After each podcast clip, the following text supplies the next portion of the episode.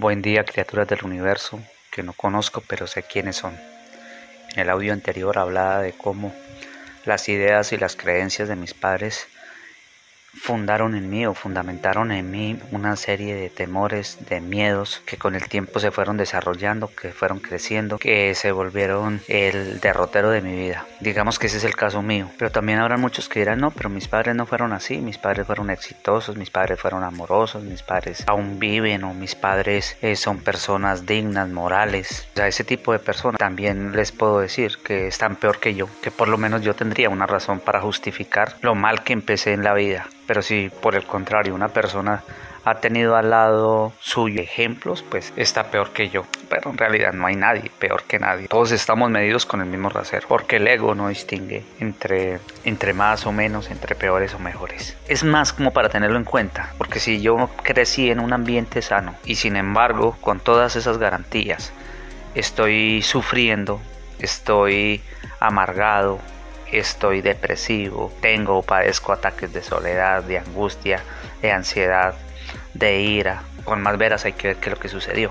Pero generalmente lo que pasa es que cerca de nosotros hay quien nos está diciendo cositas al oído, nos está llenando de intrigas y de miedos y justificando todo el desastre de ellos mismos, de su propia vida, con razones. Cosas, por ejemplo, como que todo en esta vida se logra es con trabajo, que nadie, nada se consigue sin, sin sufrimiento, que, que los malos momentos son pruebas que Dios le está poniendo a la gente, que todos los políticos están en contra del pueblo y todas esas y todos esos argumentos y teorías chimbas que hay por ahí flotando en el aire llegan hasta hasta mi mente y yo pues como tengo una mente receptiva para todo lo negativo, pues las hago mías. Si usted es una persona que creció en un hogar sano, pero que tiene serios problemas, entonces hay que revisar más profundamente qué es lo que ha sucedido. ¿Cuáles han sido los canales por los cuales usted ha abordado el miedo? En este universo, en esta vida, en este plano, en este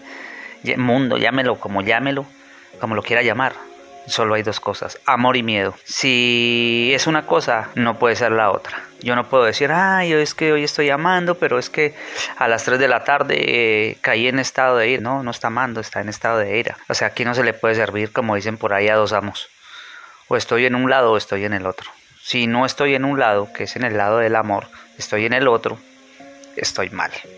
Porque si estoy lleno de miedo, estoy mal. A todas esas personas han crecido en ambientes sanos, pero que su vida es una miserableza, que su vida no tiene sentido, que no encuentran la razón de vivir, pues con más veras hay que analizar profundamente qué es lo que está pasando. Generalmente, generalmente es porque me ha apropiado de ideologías y esas ideologías que me ha apropiado son mezquinas, dañinas, cargadas de qué?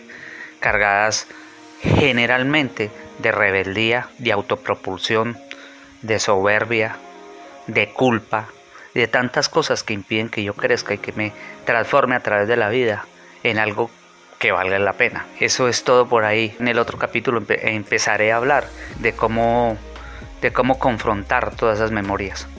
Un abrazo y que estén bien.